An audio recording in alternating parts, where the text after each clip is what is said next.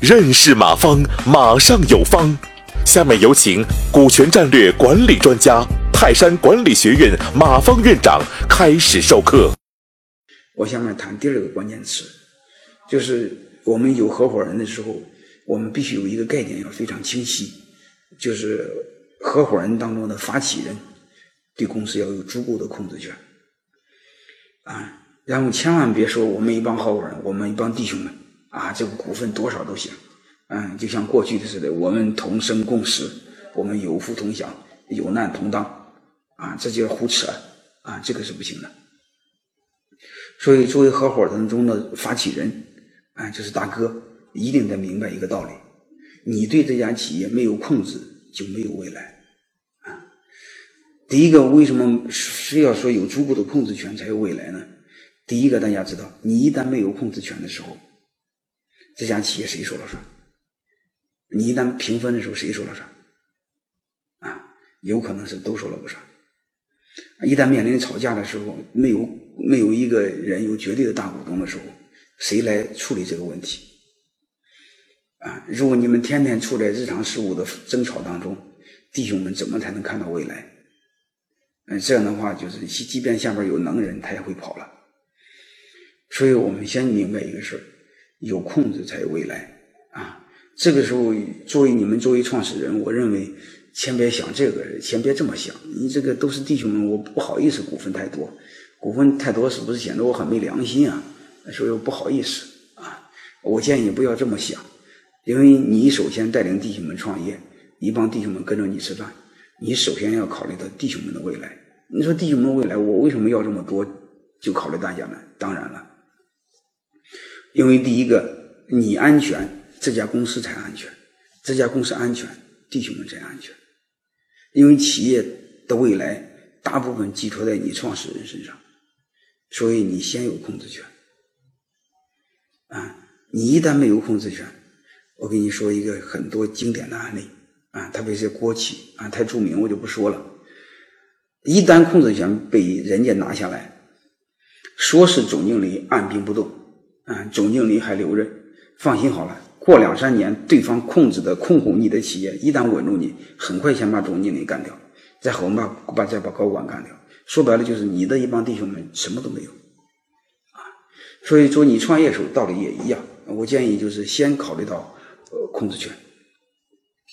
控制权第一，确保企业的安全，啊，就是任何的时候你不至于这么被动，啊，第一点，啊，就是不管怎么着吧，你不会陷入各种纷争，然后吵吵架吵不出来，啊，你能解决很多关键的问题，这是第一个点。第二个呢，就是当你有控制的时候，你才有有有有有这种资本，有这种实力来制定游戏规则。你比如当大家说了算，都说了不算的时候。这家企业规则怎么办？谁来定规则？啊，你规则大家知道，规则的背后刚开始的时候是要靠权力来制定的，没有权力怎么制定规则？嗯，所以我们要明白一个概念：作为一个创始人，控制是第一位的。啊，举一个案例吧。大家知道这个雷军啊，我因为今天是视频嘛，我没法再给大家看图片啊。这个雷军最早创小米之前呢，上大学的时候，他四个伙计捣鼓了个一个企业，啊，这个这个这个一个人二十五个点啊，最后就谁说了四个人一个人二十五二十五个点然后就没白没黑的吵架，因为谁说了都算，谁说了都不算，啊，最后没有办法，不停的换了总经理，啊，最后换了三任总经理，然后最后就企业就不了了之，啊，所以雷军通过这个事就是教训就特深，啊，后来创办了小米。现在从工商资料上查到的信息，因为雷军没有小米没有上市嘛，雷军一个人占了七十八的股份，所以这个时候对创始人来说一定得明白，你先有足够的控制权，啊，第一对企业安全，第二个将来你有你有足够的资本制定游戏规则，啊，然后这个时候你千万不要有同情心，嗯，千万不要有善心。自古有一句话，持不带兵，还有什么不打仗啊？大概就这意思啊，就是你你你你你千万不要相信都是弟兄们抹开抹不开面的，嗯，撕不下脸，这时候你会犯了大忌，就叫小善失大恶啊。大家一定要知道这个概念啊。呃，特别是和投资人在一块谈的时候，你也要占大股，你千万别指望投资人，嗯，指望一个土财主，嗯，这个将来之后会良心变好，把股份再还给你，基本没戏啊。所以这是今天晚上我给大家谈的第二个点。就是我们一定要关注控制，没有控制没有未来，啊，就是基本上你要有控股的地位，啊，你比如两个人以上，你这个至少要五十一的股份，啊，五十一还不行，两个人以上，两个人合伙的时候，你至少得六十的股份，啊，所以我们大家首先要关注控制，没有控制是没有未来。感谢收听本次课程。